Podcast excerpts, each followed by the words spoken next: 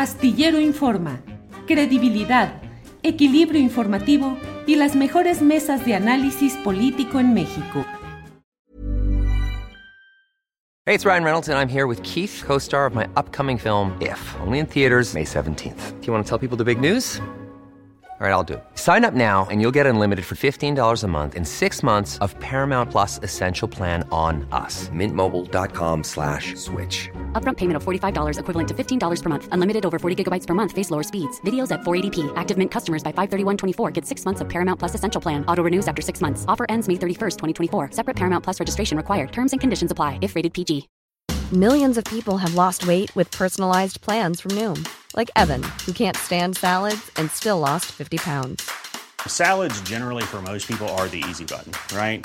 For me, that wasn't an option. I never really was a salad guy. That's just not who I am. But Noom worked for me. Get your personalized plan today at Noom.com. Real Noom user compensated to provide their story. In four weeks, the typical Noom user can expect to lose one to two pounds per week. Individual results may vary.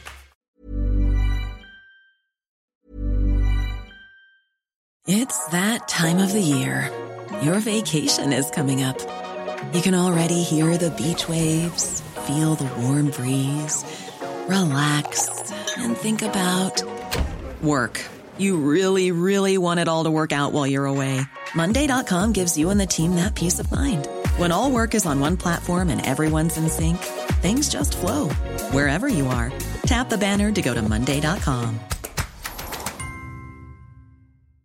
Many of us have those stubborn pounds that seem impossible to lose, no matter how good we eat or how hard we work out. My solution is PlushCare.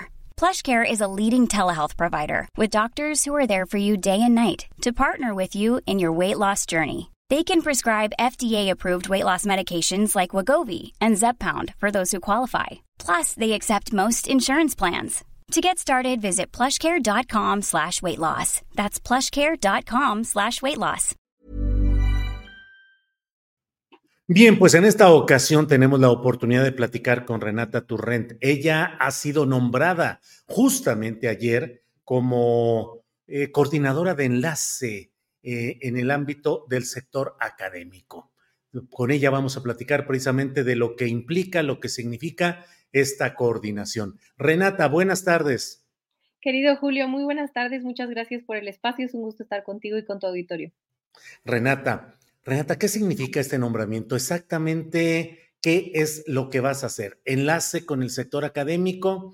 ¿Por qué hay un déficit de comunicación? ¿Hay muchas críticas en ese ámbito? ¿Qué es lo que vas a hacer? Bueno, primero que nada, eh, parte del, de la encomienda es eh, ayudar a hacer el enlace entre el grupo que se presenta ayer, que es un grupo operativo, político, eh, y el grupo que se presentará, que está a cargo del Plan de Nación, que se presenta el domingo 3 de diciembre. Y que ellos y ellas estarán a, cargo de esta planeación, estas ideas, este diagnóstico de lo que se hizo bien, lo que hace falta por hacer y las propuestas que eh, presentará la, coordinadora Claudia Sheinbaum como parte de su campaña. Entonces, ese enlace entre estos, estos dos grupos, eh, eh, yo voy a estar colaborando con eso, por un lado.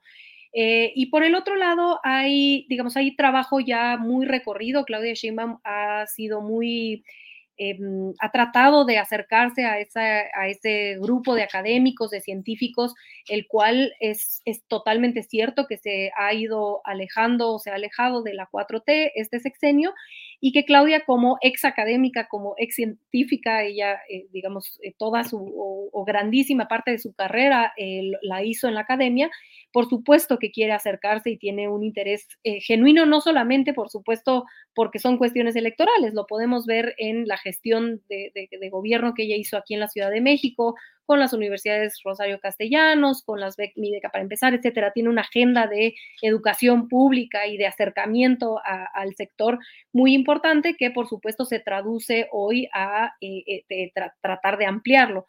Em, y en, esa, en, ese eh, caminar, en, esos esfuerzos de acercamiento con la comunidad científica, la comunidad académica, eh, su equipo de trabajo ya lleva eh, mucho trabajo recorrido y ha, y, ha, hecho esta gran red de científicos y académicos a nivel nacional, em, con la cual, pues por supuesto, yo estaré a la orden de recibir propuestas, información y por último, hay otra vía más que también se, este, se trabajó con sociedad civil eh, y académicos, que se llamó, es una iniciativa que se hizo durante el proceso interno de Morena, que se llamó Escuchamos, que yo estuve involucrada sobre todo en la parte operativa, eh, donde muchos de los académicos que tienen eh, cierto perfil mediático, muchas de las organizaciones de sociedad civil que están muy involucradas en, en la opinión pública, eh, hicieron un diagnóstico de lo que faltaba por hacer, de las cosas que no se lograron hacer este, este sexenio, y que, pero que se necesitan hacer el próximo.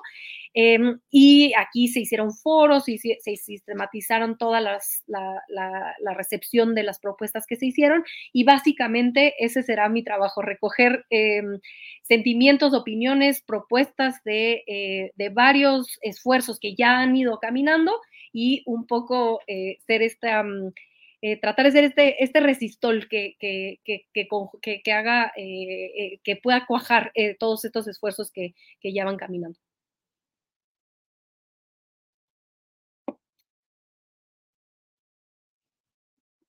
Creo que tu micrófono. Perdón, ahora yo soy. bueno, así sucede, Renata. Oye, Renata, ¿cuáles son los focos rojos que detectas eh, la relación en lo que ha sido el CONACIT es uno de los puntos, otro, el CIDE, algunos otros más. ¿Cuáles son los puntos, los focos rojos de este ámbito?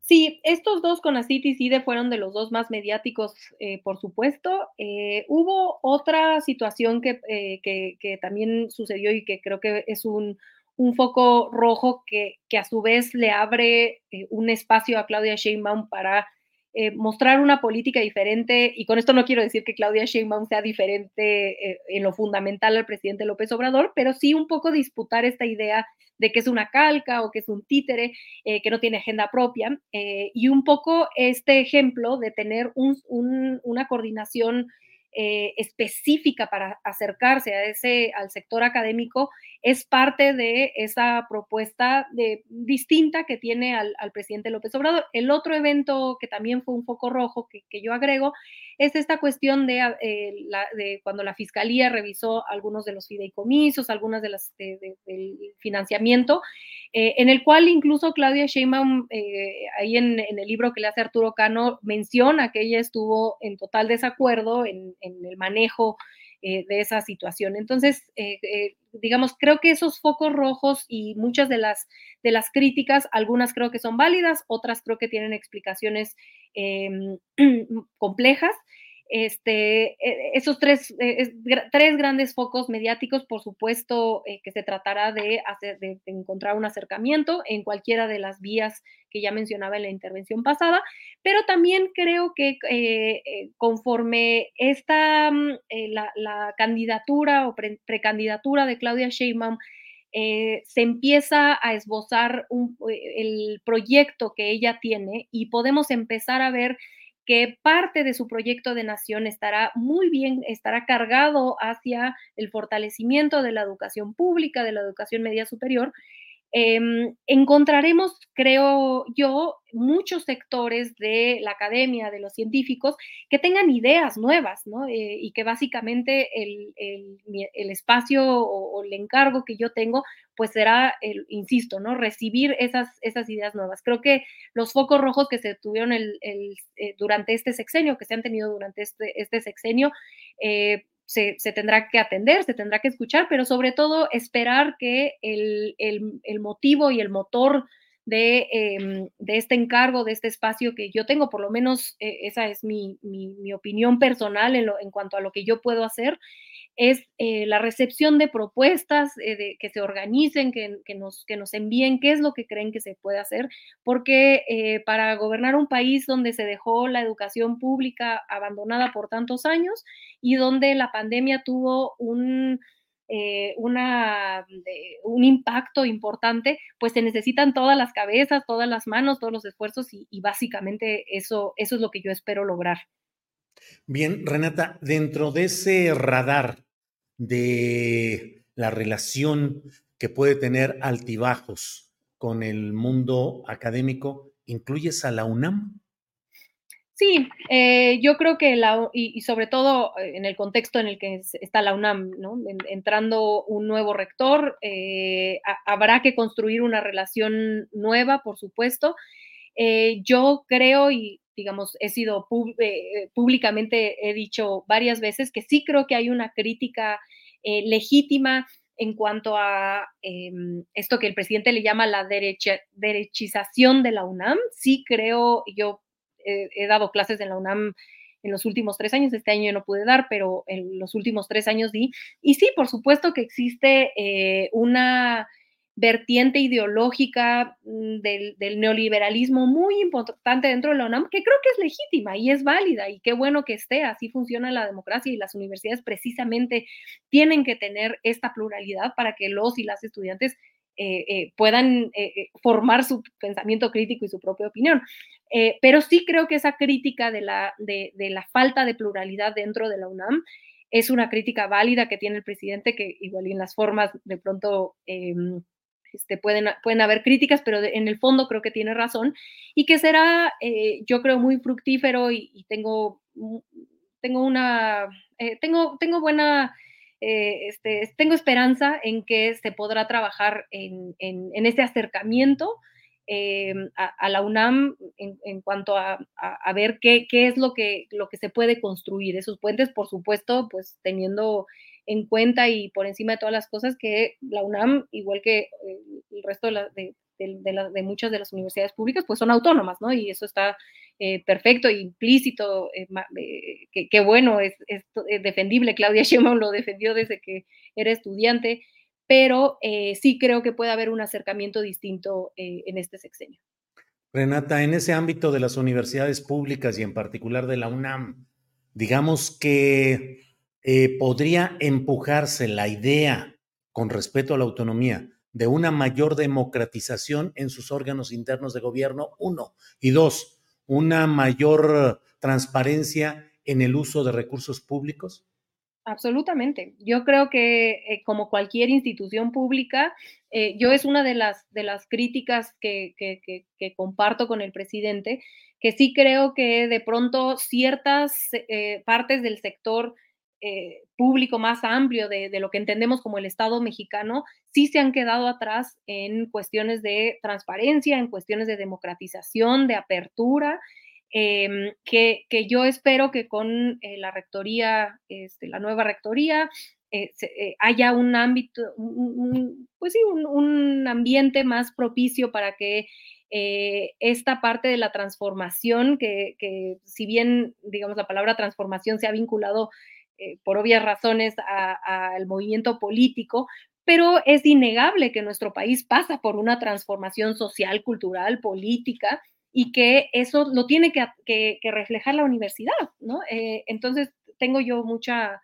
mucha esperanza en que, eh, digamos, con estos nuevos reacomodos esto pueda, pueda suceder poco a poco. Entendemos y no, no, somos ingenuos, este, sabemos que los, em, eh, los espacios públicos, los cambios en, la administración pública, en, el Estado mexicano son lentos, pero em, creo que hay una, buena ventana de oportunidad para hacerlo.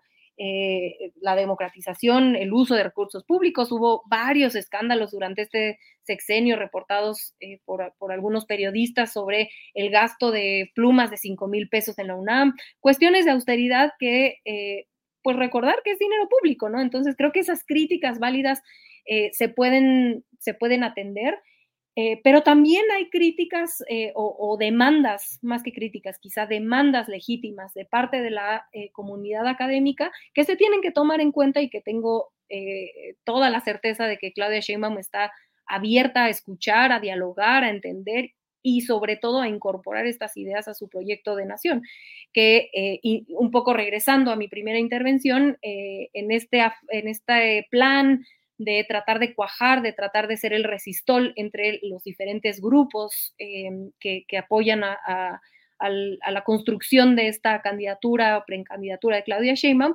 eh, pues te puedan sentir representados, ¿no? Ya sea mediante la incorporación de sus ideas para que lleguen al proyecto de nación o eh, simplemente cuestiones más específicas de cada universidad que se puedan por lo menos ir canalizando, sistematizando, etcétera, ¿no? Un poco ir recorriendo ese camino. Eh, Renata, incorporar esas ideas y darles viabilidad implicaría que el próximo gobierno impulsara cambios legales desde el Congreso Federal. ¿Eso estaría en el camino? No sé, no tengo una respuesta necesariamente. Habrá que ver, eh, por supuesto, cómo queda conformado el, Congreso, pero eh, lo que no tengo duda es que parte fundamental del proyecto de Claudia Sheinbaum es la educación pública, el fortalecimiento de la, educación pública en general, desde niveles básicos hasta los niveles más, eh, más altos, y que no solamente que es, que es parte de su interés o de su proyecto de nación, sino que lo entiende muy bien. Ella estuvo en la UNAM trabajando, fue eh, alumna, trabajó ahí muchísimo tiempo, tiene un buen entendimiento.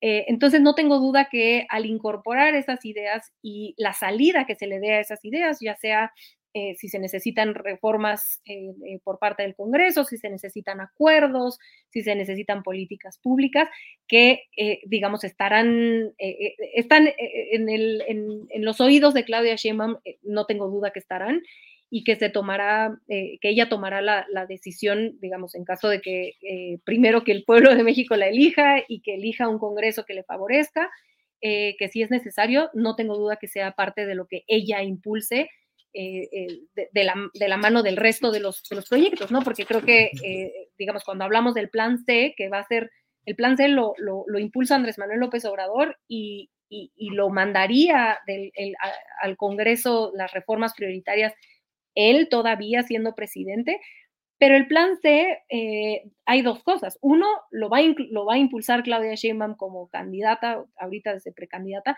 pero además de todo, pues dentro del plan C, si bien eh, las primeras reformas que manda el presidente López Obrador, insisto, todavía serán suyas, todavía hay un espacio muy grande posterior para que Claudia Sheinbaum pueda incorporar su agenda política, en la cual, insisto, la educación pública será eje fundamental Em, eh, eh, si hay necesidad de hacerlo a través del Congreso.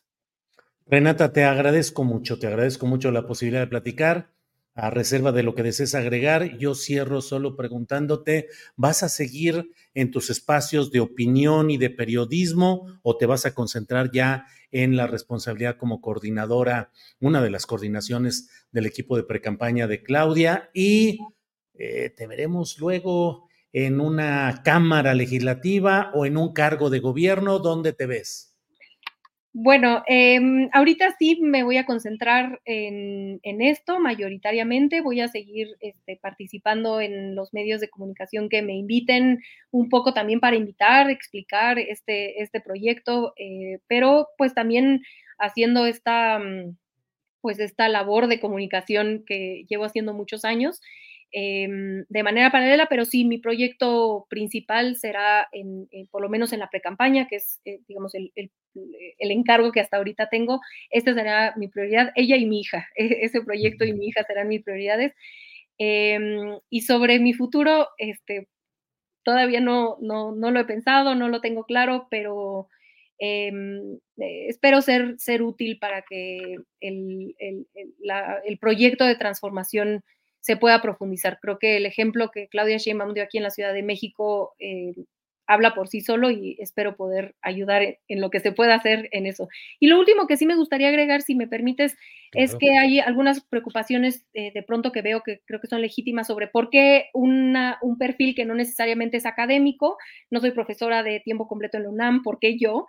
Eh, porque hay eh, equipos completos eh, haciendo ese trabajo político en las universidades, este Consejo Nacional que les platicaba, donde tienen cuadros académicos en las universidades que ellos mismos han formado sus propios comités y que simplemente yo serviré como una coordinadora. Em, que, además, digamos, tengo otras, otros, tengo espacios en medios de comunicación y, y en ese sentido puede ayudar a expandir eh, el alcance, pero que no tengan preocupación de que existen esos, esos cuadros académicos que eh, llevan en específico con las universidades que se han querido involucrar o con los comités que se han formado dentro de las universidades. Para cerrar, Renata, ya que tocas el tema, ¿cuáles son tu, ¿cuál es tu historial académico? ¿Qué has estudiado? ¿Dónde has dado clase? ¿Cuáles esas cartas credencial académicas, Renata? Sí, yo estudié economía en el TEC de Monterrey, en la, la, carrera, trabajé en el Banco de México un rato, eh, después me fui a hacer la maestría a Los Ángeles, a la Universidad de California, Los Ángeles, UCLA, la UCLA, le dicen, este, eh, di clases de español allá, eh, todos los dos años de mi maestría, eh, y saliendo de la maestría trabajé en la sociedad civil un rato muy largo, trabajé en una organización de la sociedad civil con migrantes que estaban encarcelados en, cárceles de menores. Eh, y ya después me vine acá a hacer mi trabajo de opinadora este, en, medios y, un poco eh, a, hacer ciertas asesorías en, políticas públicas y, básicamente, este, digamos, eso, eso previo. Y las, las clases que yo daba en la UNAM, yo di clases de desarrollo económico y género por tres años en la UNAM como profesora eh, de asignatura, no, no profesora de tiempo completo ni investigadora, sino profesora de asignatura. Este año no lo pude dar y me dolió el alma porque estaba yo en 500 cosas, pero espero poder estar de regreso el año que entra. Yo estoy el semestre de agosto a diciembre. Renata, te agradecemos mucho que hayas estado con nosotros y seguimos en contacto. Gracias, Renata. Agradecida soy yo. Te mando un fuerte abrazo y por supuesto a todo el auditorio. Gracias. When you need mealtime inspiration, it's worth shopping Kroger, where you'll find over 30,000 mouthwatering choices that excite your inner foodie. And no matter what tasty choice you make, you'll enjoy our everyday low prices, plus extra ways to save, like digital coupons worth over $600 each week. You can also save up to $1 off per gallon at the pump with fuel points. More savings and more inspiring flavors make shopping Kroger worth it every time. Kroger, fresh for everyone. Fuel restrictions apply. Para que te enteres del próximo noticiero, suscríbete y dale follow en Apple, Spotify, Amazon Music, Google o donde sea que escuches podcast. Te invitamos a visitar nuestra página julioastillero.com.